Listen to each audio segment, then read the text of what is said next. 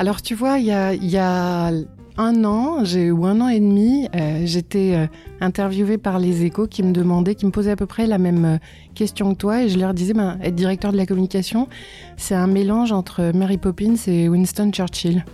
C'est-à-dire que le mélange, le mélange est un peu audacieux.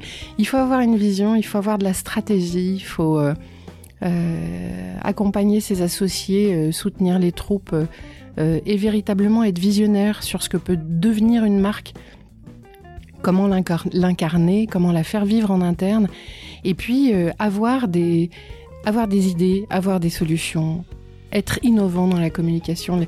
La, communication des cabinets de services professionnels, elle est assez traditionnelle. Hein. Ce sont des métiers qui sont réglementés. Et, eh oui. et ce qui va faire la différence, ben, c'est cette différenciation qu'on va trouver en interrogeant euh, bah, les, associés du cabinet, les collaborateurs du cabinet, en en comprenant la culture, en en faisant émerger euh, l'ADN. Euh, euh, véritablement pour que la communication du groupe colle véritablement à ce que nous sommes et qu'il n'y ait pas de dichotomie, qu'il n'y ait pas de, comment dirais-je, de paradoxe entre ce qu'on est vraiment et ce qu'on montre au marché.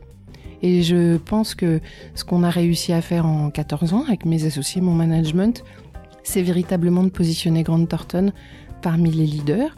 Euh, c'est pas un coup de pub dans ce podcast que de dire ça, mais en fait, euh, quand une marque évolue, quand elle prend euh, de l'importance, euh, en fait, elle positionne la structure, elle positionne les hommes, elle donne de la valeur à leur mission, et forcément, on a plus confiance en quelque chose qui est connu qu'en quelque chose qui ne l'est pas.